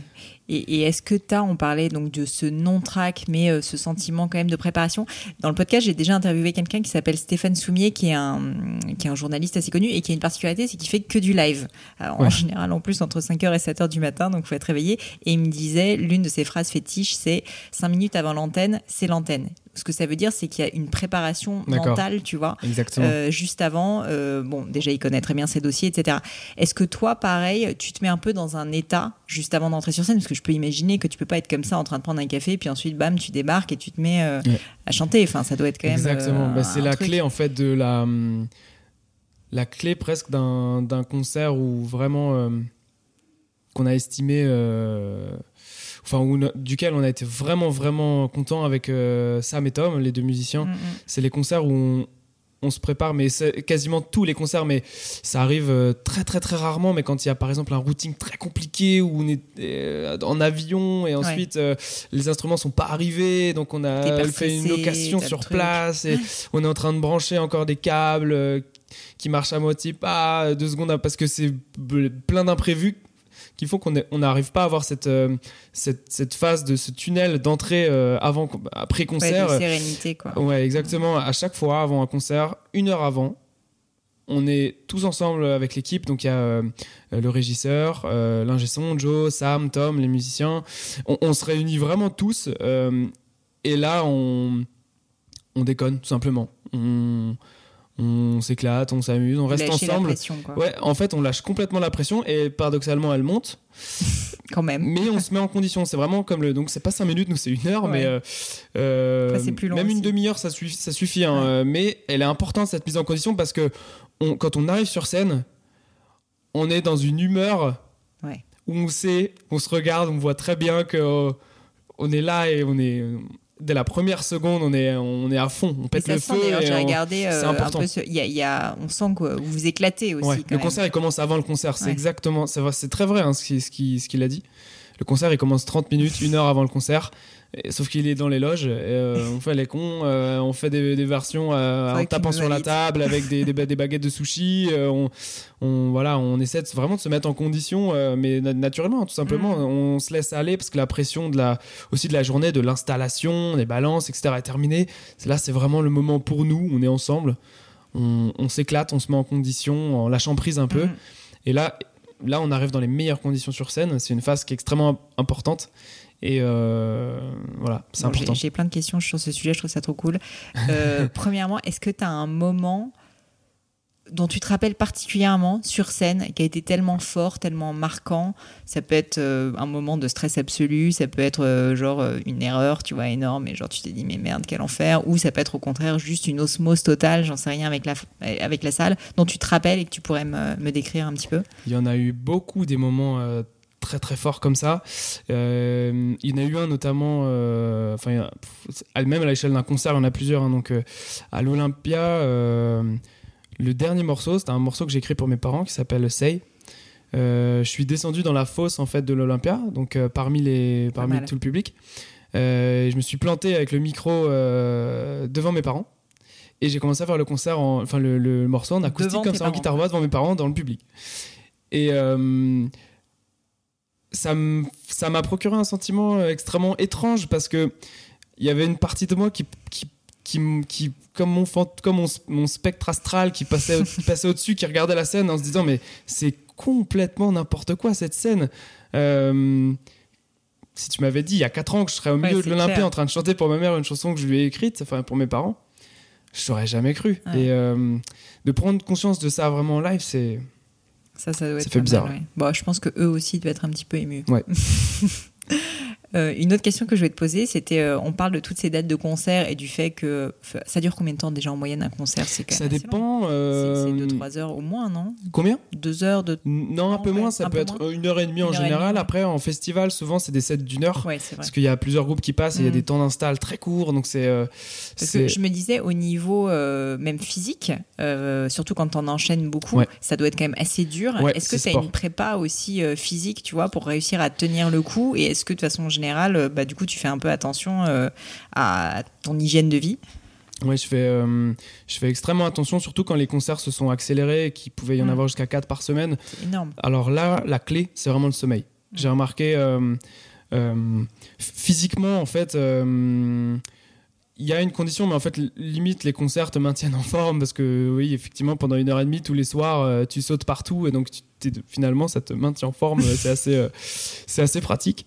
Mais euh, la clé, c'est surtout de ne pas perdre sa voix pour, pour moi. en tant que chanteur et, et j'ai remarqué que c'était lié au sommeil. La voix, peu importe ce qui se passe dans la journée, peu importe la difficulté du, du routing, que, que tu fasses un, un Athènes-Brest, euh, euh, si dormi, euh, enfin, si j'ai réussi à dormir 7 heures, la voix se régénère à quasiment 100%. Si j'ai dormi 5 heures, elle s'est régénérée à 70%. Et si plusieurs jours de suite, tu dors peu, je dors peu, là elle commence petit à petit, je, la, je sens qu'elle commence à partir. Et là, du coup, je commence à, ça commence un peu à être bah, je commence un petit peu à, ouais, à stresser avec ça. Euh, mm. Et je pense que c'est l'angoisse de tout chanteur de perdre sa voix parce qu'on est, est, impuissant totalement face à ça. Et euh, la clé, c'est vraiment le sommeil. Là, donc, la préparation, je dirais, en amont, je peux pas faire euh, grand chose à part peut-être quelques footings, mais c'est plutôt sur le moment que tout se joue. Et, et c'est en ça que bah, justement, bah, toute la préparation et l'organisation autour de la tournée extrêmement mm. importante. Et euh, bah, j'étais, euh, j'étais au petit soin avec euh, toute mon équipe. Ils ont fait attention. on a eu l'été dernier un tourbus. Le tourbus, ça veut dire ça, veut dire qu'en fait, tu peux dormir la nuit. parce qu'on quitte par exemple une scène vers minuit, le temps de tout désinstaller. On monte dans le tourbus. Et là, on va faire par exemple Brest-Marseille la nuit, en roulant. Donc on va se réveiller à Marseille. dormir quand même dedans? Bah ouais, très bien, ouais, c'est, c'est parfait. Parce que du coup, tu peux faire une nuit vraiment complète. Mm. Alors que quand tu es en van, par exemple, hmm. euh, tu termines le concert à minuit, tout va se coucher euh, vers 1h du matin, on se lève à 6h. hyper tôt, quoi. Hmm. Pour, prendre, pour se faire 10 heures de route en van, quoi. Du coup, euh, le tourbus a amené aussi un espèce de super pouvoir. c'est vrai que je me demandais toujours un peu pourquoi toutes ces stars américaines, tu vois, se baladaient dans des espèces de gigabus comme ça, mais je comprends que c'est pour. c'est pour des questions de praticité, en fait. C'est ça permet d'être euh, d'être euh, de se téléporter euh, en une nuit c'est tout le mérite revient au, chauffeur qui, mm. qui, lui passe la nuit sur la route et qui permet au concert en fait d'avoir lieu à, 600 km d'un soir à l'autre. Donc c'est c'est assez c'est assez chouette mais c'est pas c'est pas c'est pas toujours le cas le tourbus mais ce qui est important en tout cas la règle que vraiment je garde en tête c'est essayer de toujours avoir le maximum de sommeil. Mm. C'est euh, la mission en fait. Quand le concert est terminé, objectif, dormir, régénération de la voix et voilà. Génial. Euh, est-ce que, euh, est-ce que ça te va si maintenant je te pose un petit peu des, des, questions qui sont les questions que j'aime bien poser euh, à la fin du podcast? Alors on n'est pas tout à fait à la fin, mais du coup comme ça j'en ai plus. déjà je voulais te poser des questions du coup musicales, ce que je pose pas habituellement. Mais est-ce qu'il y a par exemple une chanson que tu écoutes en boucle ou que tu as pu à un moment donné dans ta vie écouter en boucle, mais juste pendant des heures euh, au point où euh, ta famille avait envie de te tuer, euh, tes amis ont envie de te tuer, et, juste qui est le truc comme ça qui te, je sais pas si ça te met de bonne humeur, ça te rend triste, peu importe, mais un peu ta chanson quoi. Est-ce que tu as un. Ma ouais, il y en a une, c'est Walls de Beck. D'accord. C'est vraiment ma chanson phare, je m'en lasserai jamais, et c'est la chanson en elle-même est presque une boucle en fait. Euh, t'as quasiment tous les éléments mélodiques et rythmiques en, je pense, en 20 secondes. Et la chanson est assez courte. Mm, mm. et, et je peux l'écouter des heures en fait. Parce que euh, il y a un espèce de il y a quelque chose qui, qui pulse en fait qui, qui me qui me donne le sentiment que je vais pouvoir soulever des montagnes quand je l'écoute. Donc j'écoutais euh, quand j'étais en études euh, justement à Lille euh, à chaque fois que j'avais un trajet à pied le casque euh, Bec. Walls Beck et euh, et là je pensais à tous mes projets tout ce que j'avais envie de faire. Et euh, ouais sans hésitation euh, cette chanson là je vous la conseille Génial. Bah écoute, je la connais pas en plus, donc je vais aller l'écouter euh, de ce pas. Euh, on en a parlé un petit peu, euh, mais je veux bien que tu m'expliques. Je pense que c'est pas facile parce que tu dois avoir plein de journées types, mais un peu est-ce que tu peux me décrire assez précisément à quoi ressemble ta journée? Genre vers quelle heure tu te lèves le matin? Peut-être, euh, comme tu fais beaucoup de concerts, une journée justement avec un concert. Euh, N'hésite pas à rentrer dans le détail. euh, À quelle heure tu te lèves Qu'est-ce que tu fais dès le matin Est-ce que tu fais de la méditation T'en parlais un petit peu, etc. Pour qu'on sache un petit peu, qu'on se rende Ouais. compte, parce que c'est vrai que c'est tellement lointain, tu vois, pour la plupart des gens, un, un job artistique comme le tien. À quoi ça ressemble, quoi, concrètement? Alors du coup, donc une journée de concert, donc je me lève, je me lève à 5 heures du matin. Ah, je commence par un petit 20 km. Ensuite, non, je rigole. non, non. Là, je Non, le non, non, regardais un peu. non, non, euh, non, non. euh, en, en réalité, justement, il y a cet enjeu du sommeil. Donc, euh, Ouais. j'essaie de dormir au maximum du maximum. D'accord. Euh, en général, on se couche vers 1h ou 2h du matin. Le temps de tout démonter. Et puis, euh, il y a un peu une forme aussi de solidarité avec toute l'équipe technique Mm. qui, va, qui va démonter la scène et tout. Et puis, mine de rien, à chaque concert, on vit quelque chose d'assez fort. Aussi, euh, on les voit pas forcément, l'in- l'ingé son, l'ingé lumière et le, le bien sûr. régisseur. Mais ce sont des personnes qui, qui vivent le show avec nous et qui contribuent euh, Énormément. sans lesquelles le show aurait pas lieu. Euh, donc, elles sont. On a envie de partager à la fin du concert de se prendre dans les bras, etc. Au même titre qu'avec le guitariste ou Ouais. le percussionniste, avec Sam et Tom, on a envie d'aller les voir et tout, et ils ils ont encore du travail. Donc à chaque fois, on essaie d'être assez euh, solidaire et on attend euh, que bah, la scène soit complètement euh, désinstallée, euh, que la déco soit rangée dans la, dans la remorque, etc. Pour ensuite avoir ce petit moment privilégié tous ensemble où on se pose, on souffle et, et bah, on, on refait le, on refait le concert, euh, Ouais. on refait le, ce qu'on a, ce qu'on a trouvé cool, ce qu'on a envie de, de changer, d'améliorer, qu'est-ce euh, qu'on aurait pu un faire. peu voilà, des Exactement, ouais, ouais, complètement. Euh, On, souvent en rigolant, en disant Ah, t'as dit ça à ce moment-là, mais Mm. qu'est-ce qui t'est passé par la tête Et puis euh, après, euh, on a des, en fait, euh, des, des, un système de retour dans les oreillettes. En fait, on- moi, j'entends le concert dans mes oreillettes. Mais alors, justement, petit point technique, moi je t'avoue, qu'est- qu'est-ce qui se passe dans ces oreillettes? Parce que je vois tout le monde. Comme un casque audio, en fait. C'est comme un casque, mais c'est- sauf que ça. ces T'entends ta oreillettes. musique en fait dans. Exactement, j'entends le mix. Ça permet en fait de faire en sorte, que peu importe où je me déplace, Hmm. j'entends la même, euh, le son ne change pas. D'accord. Euh, parce que l'autre possibilité, c'est d'être avec des wedges, qui sont des, des enceintes finalement, qui sont souvent placées devant le chanteur, devant son micro. Mais qu'est-ce qui se passe si tu pars tout à gauche de la scène pour euh, chanter avec les personnes qui sont à gauche de la scène Bah t'entends plus rien du tout de ce que tu fais. Du coup, tu chantes faux parce qu'en fait, t'entends Ouais, même pas ce que tu chantes. pas ce que tu chantes, ouais. Donc, le système de, de on appelle ça des ears, permet euh, vraiment, c'est une révolution. Quand tu passes aux ears, tu te rends compte qu'en fait, tu peux te déplacer partout. Parce que euh, instinctivement, euh, t'as envie de rester là où t'entends bien le son. mhm. Quoi. Donc, euh, le jour où je suis passé aux ears, je- je- je- J'allais partout, partout. j'avais envie d'aller dans le public, j'avais envie d'aller. Et, euh, et c'est, c'est, euh, on entend ça en fait, on entend le, le- on entend ce que ce que les gens entendent dans, en face Ouais, euh, dans nos dans nos oreillettes. C'est juste que du coup, bah, en se déplaçant, on a quand même le même euh, Mm, mm, le même mix que, que- qui reste inchangé. Euh, et, euh, et du coup, dans ces oreillettes, par contre, l'équipe technique peut nous parler. D'accord. Voilà, ils peuvent aussi raconter n'importe quoi. Et, Donc ça, ils le font pendant le concert. oui, Vous faites carrément. un peu des private jokes comme ça. Beaucoup, ouais, beaucoup, énormément. Il y a, d'ailleurs certaines choses. Il y a dans l'ancienne tournée un moment où donc Tom, le, le- le guitariste, a une voix très grave et très suave. Et euh, j'aimais bien euh, le faire parler un petit peu pendant le concert pour qu'on puisse avoir euh, une petite, un petit aperçu de son, de son détendu vocal. Et donc quand je m'approchais de lui, il savait que j'allais le faire parler. Et c'est l'ingé son, Joe, qui, qui devait dire ce que dirait Tom. Ah, Et. Tom devait répéter exactement mot pour mot ce que disait Joe. Vous avez dû avoir des moments assez marrants. Ouais, exactement. On essayait de s'adapter en fonction des régions, mais c'était non, c'était euh, c'est assez marrant. Et donc c'est pour ça, pour revenir euh, Ouais. au moment privilégié à la fin du concert, ces personnes-là, elles sont là, elles sont là avec avec Mhm. nous pendant le concert. Euh, et, et donc on partage ce moment quand même à, à la fin de chaque concert. Ce qui nous amène à, euh, l'horaire du coucher qui n'est pas euh, qui n'est pas 11 heures. Et il est souvent plus proche de 2 heures, ou 1 heure ou 2 heures. Euh, donc l'enjeu le lendemain matin pour commencer à répondre à ta question c'est très bien écoute j'ai bien la digression. l'enjeu c'est d'essayer d'emmagasiner le en fait de régénérer ma voix. Donc j'essaie de dormir au minimum 7 heures. Ça nous amène sur un petit 9 heures du mat. Si j'arrive à, à parce que je suis, je, suis pas un gros gros dormeur non plus. Euh, bah 7 heures, c'est pas euh, énormissime. Hein, bah oui, donc j'essaie d'aller plus loin, 10 heures, 11 heures. Si, si j'arrive, c'est génial, euh, mais euh, c'est pas toujours le cas.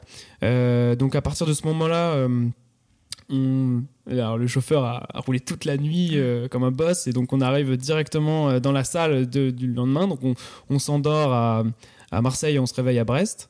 Euh, ça, doit être assez magique quand ah, C'est génial. De se réveiller à Brest, c'est génial. Effectivement. N'importe où en Bretagne, en fait, c'est génial.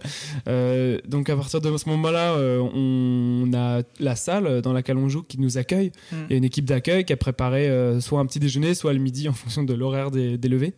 Et l'idée, c'est voilà, c'est de partager un peu ce moment ensemble, un petit déjeuner ensemble tous. et ensuite, assez rapidement, on va commencer ce qu'on appelle la balance, qui est l'installation de toute la, de tout le concert, que ce soit euh, mise en place des instruments, mise en place du décor, mise en place de tous les micros sur chaque instrument. Mm. Euh, à partir de ce moment-là, on doit jouer pour que l'ingé son puisse faire tous les réglages, euh, toute la balance, en fait, tous les, niveaux sonores entre les différents micros pour être sûr que la batterie sonne bien par rapport à la guitare, elle-même mm, mm. sonne bien par rapport à la voix, etc. etc. c'est tout quelque chose, c'est pas des, c'est pas une répétition, c'est vraiment quelque chose d'assez technique finalement. Mais qui prend du temps en plus. Mais qui prend du temps, qui est nécessaire. Euh, donc on, on, on, a cette période de balance. Euh, ensuite, elle se termine souvent vers 15h. Euh, ça peut être 13h, 15h, quelque chose comme ça. Euh, ensuite, vers 15h, souvent juste après la balance, c'est le moment où euh, l'équipe peut un petit peu euh, décompresser, faire. Euh, c'est des bah, personnes qui sont dans la musique aussi. ouais, exactement, vivre sa vie, appeler des proches, et aussi bosser sur leurs projets parce que Sam a aussi ses projets à lui personnels. C'est un, percussionniste incroyable et donc il a, il a Daisy in Orbit, il a plusieurs, plusieurs autres projets personnels et Tom aussi. il a son projet avec Mindwave, donc ils travaillent sur leurs projets, sur des prods, sur des nouvelles compos de leur côté. Moi, à ce moment-là, souvent, je suis en promo je mettrai d'ailleurs les liens dans les notes du podcast euh, si vous voulez, si leurs projets sont. Ouais, bah carrément, avec plaisir. je pense qu'ils seront très contents. Ouais. Bah, et, euh, et euh, ça vaut le détour. Donc je vous conseille d'aller écouter justement Days in Orbit et, Days in Orbit et Mindwave. et à ce moment-là, donc on est vers 15h, 15h30. je commence une période un petit peu de, de promo pendant une heure ou deux heures. Euh, histoire que vers 18h, euh, on puisse euh, ensuite tous un peu se retrouver, soit se reposer, faire une, sieste, prendre des forces en fonction de où on, est, où on en est dans la semaine. Si on est le lundi, bah, on pète le feu, mais si... Hmm. Si on est le vendredi, qu'on vient d'enchaîner quatre dates, la petite sieste, elle peut être assez salvatrice en fait. ouais, ou prendre 10 minutes pour méditer un petit peu, essayer de c'est une vie qui va à mille à l'heure donc ça peut être bien aussi de, de, prendre le temps de se poser un petit peu de s'allonger de juste de prendre un peu de recul. Et on commence à se retrouver tous vers 18h30, euh, 19h pour la petite mise en condition, euh, le dîner, même si en fait on préfère tous dîner après le concert. Parce que euh, dîner avec le ventre plein, faire un concert avec le ventre plein, c'est c'est pas du tout la meilleure la meilleure solution. On préfère tous manger froid que faire un concert en ayant dîné. Et, et, ensuite, bah, on arrive dans cette phase du tunnel juste avant le concert. Mm. Euh, dans laquelle euh, justement là on lâche prise, on s'éclate euh, et, on commence dans notre tête le concert finalement. Mm, mm. Et ensuite le concert qui est le meilleur moment de la journée de loin. et, et ensuite cette phase où justement on a commencé par ça, par le, la phase où nous on, saute partout, on est tout content avec Sam et Tom, et pendant que l'équipe technique est en train de, de tout remballer, on leur file la main aussi pour aller, pour aller plus vite et qu'on puisse ensuite fêter ça ensemble euh, le plus rapidement possible et, euh, et continuer euh, cette merveilleuse journée. Voilà. Et ensuite, on arrive à la journée suivante. Écoute, merci d'être entré dans le détail, c'était hyper intéressant. J'ai raconté toute ma vie. c'est très bien, c'est très bien, c'est ce que je voulais. Une question que j'aime bien poser aussi, c'est euh, est-ce que tu as eu des moments qui étaient des moments particulièrement difficiles ou des moments euh, d'échec, d'erreur, dont tu pourrais me parler et qui t'ont marqué parce que notamment bah, tu as appris vraiment quelque chose et que tu pourrais euh, partager? Ouais, il y en a. Hum, j'ai envie de parler de deux moments en particulier. Un qui est très. qui s'étend énormément dans le temps, c'est vraiment l'origine du projet Broken Back, dos cassé. Parce que le projet est quand même né à la base d'une d'une souffrance. C'était un burn-out. Non, alors c'est beaucoup moins impressionnant que ça. Hein. C'est un mot. Euh, euh, c'est plus un problème. Euh, de notre, de notre siècle, c'était un burn-out tout simplement, mais mm. physique, pas du tout psychologique, puisque c'était au moment où j'étais en école de commerce. C'est un moment où j'avais, donc j'étais en, en, école de commerce, j'étais en stage, euh, en entreprise et la nuit j'étais euh, je travaillais pour mon, mon entreprise que j'avais j'avais créé une j'ai vu que tu avais en plus créé une, boîte voilà c'était je faisais énormément de graphisme je découvrais vraiment à ce moment-là le le web design, la PAO, etc. Et je m'éclatais là-dedans. Et donc, je faisais des sites internet, des, des créas pour des, pour des, des assos, des marques, des professionnels. Euh, et donc, en fait, j'ai aligné trop de manque de sommeil pendant trop longtemps en me tenant pas droit sur mon ordinateur. Et, hmm. Et mon bassin s'est petit à petit, jour après jour, déplacé jusqu'à un moment où là, c'est ça, il y a eu un, un, problème nerveux en fait, hein, et ça a provoqué un claquage généralisé de l'intégralité du, dos. Oh là là. Et après, j'ai mis énormément de temps à m'en remettre parce qu'on comprend, on n'arrivait pas à trouver quel était vraiment le problème. Euh, jusqu'au jour où c'était presque un an plus tard, j'ai trouvé un, un éthiopathe. Euh, un éthiopathe. Ouais, c'est euh, c'est un kiné mais qui est pas kiné, c'est pas pareil. Euh, c'est pas un C'est de la magie noire. C'est super. C'est génial, franchement. Il y a ça qu'en Bretagne. Euh, ah non, il y en a partout. franchement, il y en a partout. C'est un magicien, le gars. Euh, en fait, sa vision des choses, c'est il imagine le corps. Il prend pas en compte l'aspect émotionnel et psychologique d'un problème de mhm. dos. Il va prendre que l'aspect mécanique. Pour lui, ton corps, c'est une voiture. Un peu comme un chiropracteur. Exactement. Donc, il va manipuler. Et en fait, quand je suis arrivé chez lui, il a, il a posé ses doigts sur toute la colonne vertébrale, le bassin, etc. Il a fait Ah bah, ça fait combien de temps que t'es comme ça? Mais comme si c'était une évidence pour lui. J'ai dit Bah, j'ai te rencontré avant, ça fait un an que bah, on comprend pas le problème. Et en 10 minutes, euh, il m'a remis en place en me faisant craquer plusieurs, euh, plusieurs trucs. Et euh, à partir de ce moment-là, j'ai senti j'ai senti que mon corps était à nouveau en place en fait c'est très bizarre ça faisait mm. un an qu'en fait il l'était pas et, après, comme c'est musculaire, le dos, ça fond. C'est une somme de muscles qui font assez rapidement. Donc, ça a été très long, même le processus de se remuscler, mhm. de reprendre, euh, que tout se remette bien en place. Donc, le projet est né vraiment de, de, de, ça, de la volonté de, de m'échapper de mon corps, finalement, de, d'être, euh, de voyager plutôt dans, le, dans l'aspect euh, création émotionnelle. De, C'était vraiment mon exutoire. Donc, ça, c'est vraiment le premier moment difficile. Le premier album, en fait, le premier EP de quatre titres, de quatre chansons que j'ai écrit, je l'ai appelé Dear Misfortune, Mother of Joy, qui veut dire, euh, c'est une traduction euh, euh, en anglais de le, le, malheur et le père du hmm. bonheur de demain. Albert Cohen. ouais, j'avais vu cette citation. J'étais tombé sur cette citation avec mon dos cassé comme ça et je me suis dit, je comprends. Là, je crois que je comprends ce qu'il veut dire parce que j'ai jamais ressenti presque un aussi grand et intense bonheur euh, qu'en composant et j'avais l'impression enfin d'avoir trouvé ma, ma place sur Terre euh, qu'en ayant mal au dos. C'est complètement bizarre comme sensation. Et, euh, et, tout ce qui en a suivi finalement, la tournée, le fait de pouvoir voyager partout dans le monde grâce à la musique, ben, c'est le bonheur qui est, dont le père est euh, le malheur, qui était le problème de dos à la base. Il y a une expression qui est assez sympa aussi en anglais, je, pense que tu la connais, c'est a blessing in disguise. C'est en fait, c'est un. Ouais, exactement. C'est un, c'est une, euh, une chose positive mais cachée, tu vois. Tu sais pas que ça va être bah, le secret de ton bonheur. Exactement. Mm. Mais je trouve ça assez beau ce qu'a dit euh, Albert Cohen parce qu'il introduit vraiment la notion de souffrance dedans, en plus. Pas, pas seulement de hasard, mais aussi de la souffrance. Mm les plus belles choses naissent souvent de la souffrance. Et euh, je, je le savais pas. Je le savais pas et je l'ai découvert à ce moment-là. Donc j'avais je trouvais ça important d'en parler. Et c'est pour ça qu'en fait j'ai eu envie de, de, de, que mon double artistique j'ai eu envie de l'appeler Broken Back parce que euh, c'est pour me rappeler, c'est pour me rappeler euh, ce qu'a ce qu'a dit ce bon vieux Albert en fait. Euh, il faut, faut vraiment pas l'oublier, c'est important parce que parfois c'est plus plus dur, parfois on traverse des moments plus compliqués c'est peut-être la naissance de, de choses incroyables qu'on va pouvoir vivre dans le futur.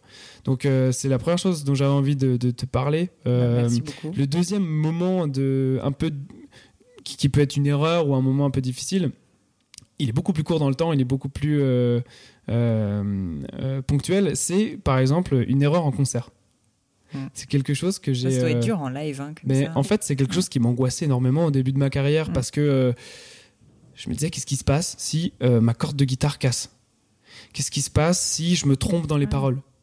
C'est la honte, euh, je- les gens ils vont me huer. euh, en fait, pas du tout.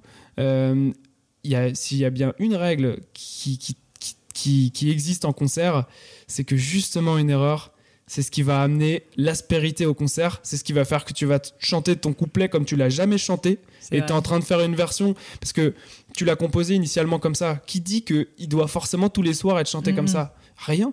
Donc en fait, à partir du moment où tu embrasses cette euh, conception-là de l'erreur en te disant non, c'est pas une erreur. En fait, par hasard, j'ai pas fait comme je chante d'habitude ma chanson mm. et du coup, c'est juste différent. Et Il t'est arrivé mieux. justement de recomposer entre guillemets tes propres chansons suite à Exactement. des erreurs Exactement. Il y a Génial. plein de versions de live qui naissent de, euh, je sais pas pourquoi, euh, je suis parti une tierce trop haut. Mais euh, voilà, je suis pas parti, c'est pas faux, mais je, je le chante pas une tierce trop. Bon là, je pars une tierce trop haut, et en fait, je m'éclate à improviser autour de ça pendant le, pendant le morceau. Et puis après, le lendemain, je le chante comme ça parce que je trouve ça mieux. Je, trouve ça- je m'éclate plus à le faire comme ça. Pour la corde cassée en concert, j'ai fait un concert entier avec. euh, c'était pas la corde, c'était carrément toute la guitare qui était en train de griller parce que le circuit électrique Mais de la. tu fais? C'est bah là, en fait, ça a été, c'est devenu un concert avec des morceaux, des bouts de guitare un peu, de la batterie et l'acapella du public. Donc ça a été un concert inoubliable à Bordeaux où euh, les gens comprenaient qu'on était en galère en fait. Et les gens le comprennent, ça Ah bah je le dis tout de suite. je dis. dis bah là en fait euh, bah on va faire un concert un peu euh, personnel ce soir. On va le faire avec vous parce que euh, bah comme vous pouvez le constater, il y a, il y a la moitié du morceau euh, une guitare qui fonctionne et l'autre moitié où elle fonctionne pas. Donc euh, tant qu'elle fonctionne, on joue cette version comme ça. Et puis dès qu'elle nous lâche, on prend le relais ensemble. Et on a fait le concert comme ça. Et c'était. En fait, les gens étaient fous parce que ils se, dis- ils se sont, je pense, dit. On a assisté, on a participé Mm. à un concert que personne d'autre ne pourra forcément voir et on n'a jamais refait ce concert en fait. On l'a jamais rejoué comme ça. On Mm. s'est jamais dit on va faire, on va faire ne pas marcher la guitare pendant euh, pendant la moitié du concert. Donc c'était euh, c'était euh, à chaque fois une- la règle et c'est le, le batteur qui me l'a appris, Sam, le percussionniste, parce qu'il avait beaucoup beaucoup plus d'expérience de concert que moi à son actif, qui m'a dit vraiment Jérôme, quand tu fais une erreur sur scène, c'est une chance, donc tu l'exploites. Et euh, et le jour où j'ai compris ça, c'était vraiment un déclic parce que euh, toutes les toutes les, les idées qui, qui font évoluer le concert, elles naissent d'erreurs. C'est l'erreur Mhm. créatrice en fait, tout Mhm, simplement. hein, c'est euh, et donc ça c'est une peu c'est c'est c'est important d'en parler parce que elle, peut elle peut permettre de vivre des choses aussi très fortes et d'amener des, des choses très intéressantes. L'erreur créatrice. Et du coup j'essaie de pareil de l'embrasser un maximum, euh, que ce soit en live mais même en studio aussi. hein, ça peut arriver de de rater un un arrangement sur une mélodie et en fait Ouais. ah, c'est pas si bête de faire frotter telle note Ouais, sur ça. la grille d'accord et là on commence à en- s'engouffrer dans un, une autre perception de la chanson donc peu importe le, le- le moment mais c'est en live que c'est le plus parlant parce qu'il y a une espèce de pression implicite de ah, faut pas que je me rate et en fait si il faut que je me rate parce que euh, ça va être mieux limite Mhm. donc c'est euh, c'est assez euh, important de l'avoir en tête Bah, écoute, merci beaucoup pour ce partage parce que je trouve que c'est hyper euh, libérateur, je pense, pour beaucoup de personnes qui nous écoutent où l'erreur est super stigmatisée. Donc Ouais. là, se dire qu'elle est même Non, non. créatrice de valeur, je Ouais. trouve ça quand même plutôt, plutôt génial. Euh, Est-ce que tu as un conseil euh, qu'on t'a donné qui t'a particulièrement, mar- pardon, particulièrement marqué, qui serait un peu le meilleur conseil, tu vois, qu'on t'ait donné? Ouais, euh, exactement. Il y en a un. il m'a été prodigué par mon professeur de tuba en question. fameux. euh, le fameux. Avec les yeux qui pétillent. Thierry Thibault, exactement. Il m'a prodigué ce conseil euh, à une minute d'entrer euh, dans une audition de troisième cycle de tuba dans un conservatoire classique. Donc euh, pour te laisser comprendre un peu l'ambiance de, de déglingolade que c'était d'être comme ça avec un tuba à jouer un morceau classique devant devant un florilège de, de- le directeur, etc. On se dit C'est une ah, bonne est-ce pression aussi. hein. Ouais, exactement. C'est un- une pression. Et en fait, j'avais pas tellement envie d'être là en fait je crois. Je préférais euh, c'est pas ce que je c'est pas ce que je m'imaginais. J'avais l'impression d'être encore euh, bah, à l'école à un contrôle ou quelque chose comme Ouais. ça. Et il est arrivé comme ça donc on attendait dans le couloir tous avec notre petite, nos petites partitions et nos gros tubas euh, et il arrive avec ce ce smile qu'il a tout le temps qu'il avait tout le temps des grands yeux ronds comme ça. Il m'a regardé il me fait ça va Jérôme?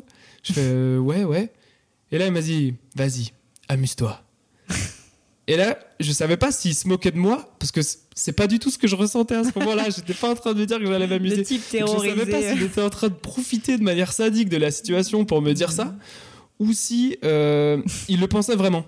Et en fait, il le pensait vraiment. Et je suis entré à cette au- dans cette audition, dans la salle, avec mon tuba, en, en me disant pourquoi il m'a dit amuse-toi? Et en fait, j'ai passé l'audition à m'éclater, avec mon tuba à plus du tout penser il va y avoir peut-être peut-être je vais le rater, peut-être Mhm. que j'aurai pas de mention, peut-être que ça sera la fin du monde. Et en fait, je me suis juste dit, j'ai cette partition, j'ai mon instrument. Je crois que c'est pour ça que je fais ça en fait. Mhm. C'est pas pour pouvoir le directeur me dire euh, telle remarque sur euh, tel euh, mezzo forte. Et j'ai- pris énormément de plaisir à cette audition, ça s'est extrêmement bien passé. Euh, et j'ai passé le reste de, mes, de mon apprentissage en tuba à m'amuser avec lui. Euh, le lendemain, en cours, je lui ai demandé de m'apprendre euh, l'improvisation. Je lui ai dit, je veux plus faire de classique comme ça. Je trouve ça chouette, j'ai compris, euh, je, continuerai de le travailler en solfège. Maintenant, je veux, je veux m'amuser en fait. Mhm. J'ai pris trop de plaisir à m'approprier le, le- la musique que j'étais en train de jouer en, en me déconnectant du moment un peu euh, collégial euh, que. euh, que je- voilà, c'est là que j'ai commencé à apprendre le jazz, à improviser. Et lui, il attendait que ça. Il m'a dit, ok, c'est parti. voilà, donc euh, le conseil, c'est amusez-vous. Peu importe ce que vous faites, faites-le en vous amusant parce que euh, c'est trop important. Mais c'est marrant en plus que tu dis ça parce que tu parlais euh, un peu de méditation, de prendre du recul et tout. Et en fait, au final, j'ai l'impression que quand tu performes sur scène ou euh, devant un public comme ça, en fait, ce qui fait la différence, c'est aussi quand tu es vraiment dans l'instant présent, un peu comme en méditation, finalement, tu es dans ton instant présent.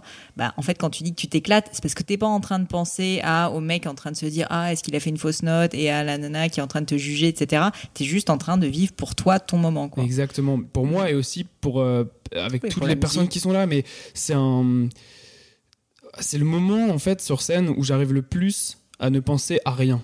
Mm, mm. Et euh, parce que je suis vraiment comme un enfant.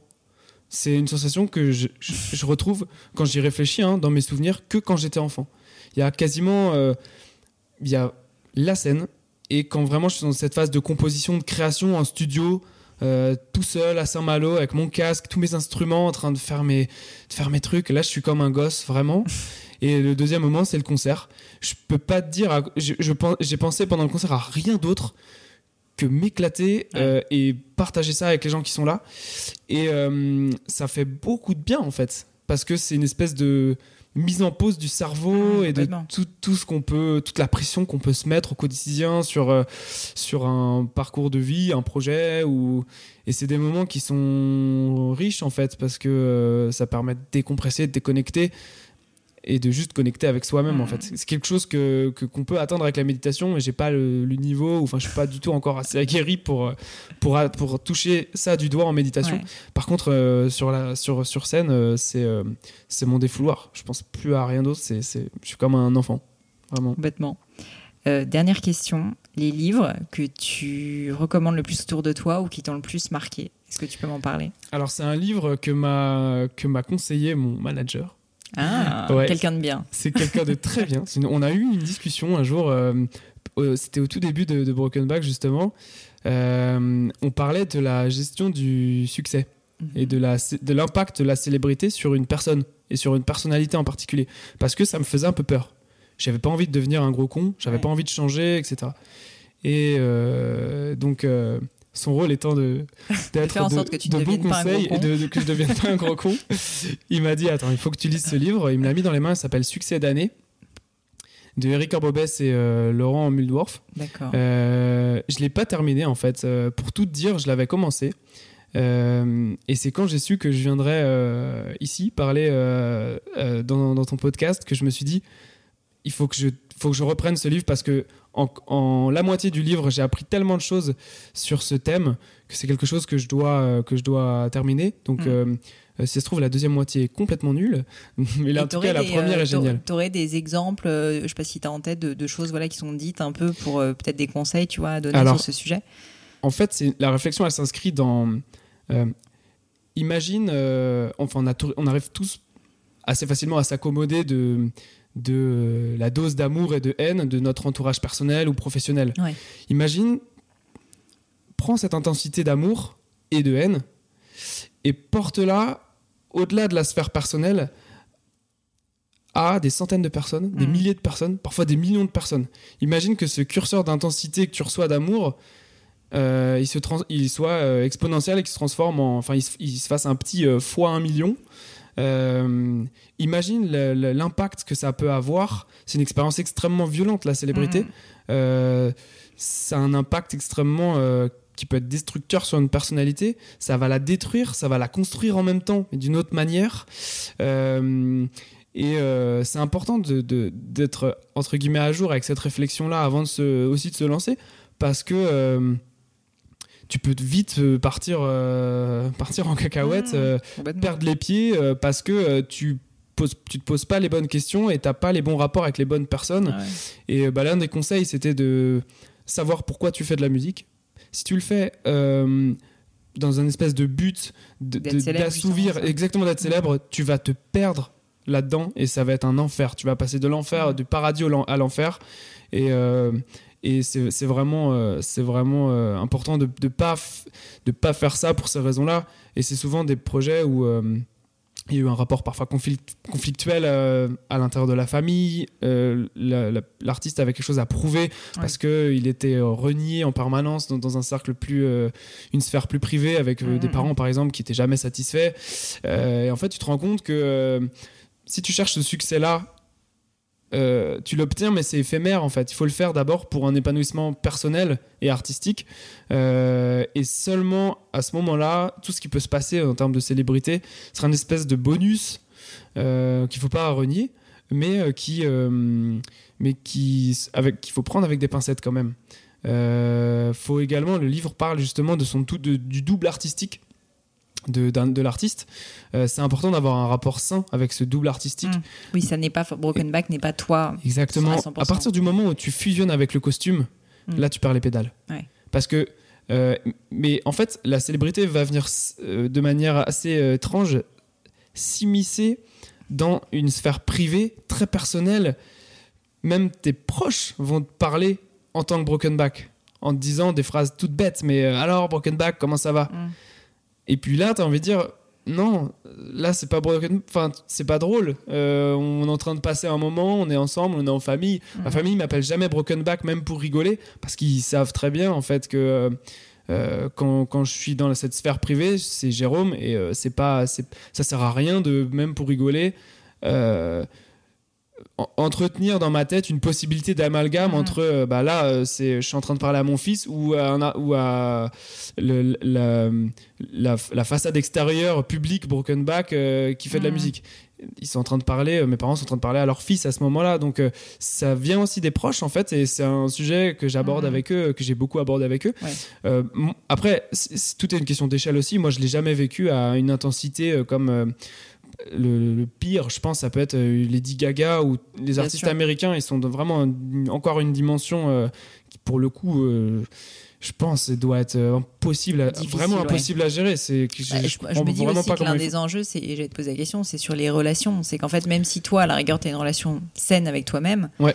Le problème, c'est que le monde. euh, L'extérieur, euh, même, en fait, même la la, famille, je pense. un Exactement. En fait, la vision, c'est marrant. euh, c'est euh, les acteurs sont les premiers à le dire, mais la première chose qui change dans la célébrité, c'est pas forcément le comportement de la personne qui devient un peu un peu plus célèbre, c'est euh, la perception des gens qui l'entourent.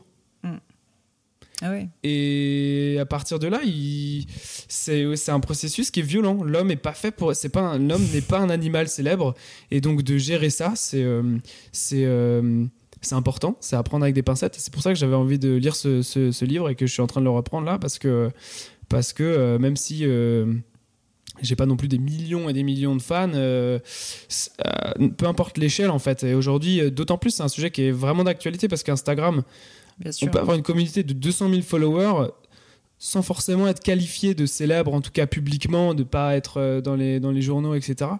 Et pourtant, c'est une part de célébrité. C'est une, ma- une manière de, de te retourner le cerveau. Comment tu réagis à- au fait que 200 000 personnes, euh, comment tu le vis toi, par exemple, tu vois, euh, avec euh, des podcasts qui cartonnent. Mm. euh, Est-ce que tu gardes exactement le même rapport? Est-ce que euh, non, mais c'est marrant que tu en parles parce que tu vois, moi, à ma petite échelle, je vois aussi le regard d'autres personnes qui changent, de personnes dans la rue qui me reconnaissent et c'est très étonnant en fait, je trouve. Et, j'avoue que bah, je, je, je suis pas habituée, je sais pas trop comment le gérer.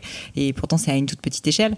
Mais je peux imaginer que, que pour toi, euh, avec des, parfois des centaines de personnes, milliers de personnes qui, enfin, ou parfois des millions de personnes qui voient tes clips vidéo, euh, ouais, ça doit être assez bizarre. Et surtout, je me disais, ce regard des autres, surtout de tes proches, euh, pas Oui. forcément euh, ta famille directe, mais juste des personnes que tu connais un peu dans ton entourage, je trouve que c'est celui-là qui est le plus particulier à gérer. Parce Exactement. qu'il change complètement et, euh, et pourtant, t'es la même personne, quoi. Exactement.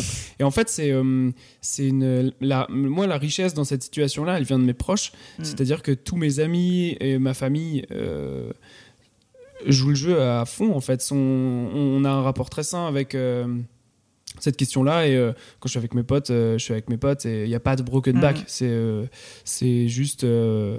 on parle de, on en parle, mais comme, comme, comme on pourrait parler de chacun, on parle de ce qu'on fait dans la vie et on a envie d'être au courant, etc. Mm. Mais, euh, mais euh, c'est mes proches, en fait. Mes- ce sont mes amis. Garder un contact extrêmement sain euh, avec sa famille et ses amis, qui est la clé, justement, de de, de, de, de, pas perdre les pédales, de rester euh, sur Terre. Et je pense vivre euh, toutes ces expériences-là en étant les deux pieds sur Terre, c'est encore plus beau. Enfin, tu as vraiment le sûr. recul pour. euh, pour le contempler et te dire ah c'est vraiment lourd tout ce qui se passe Bon, écoute, je mettrai tout ça en tout cas dans les notes du podcast. Euh, je voulais juste pour terminer te demander si t'as un truc à ajouter, notamment peut-être sur la sortie du prochain album, sur le nouveau clip. Euh, Ouais.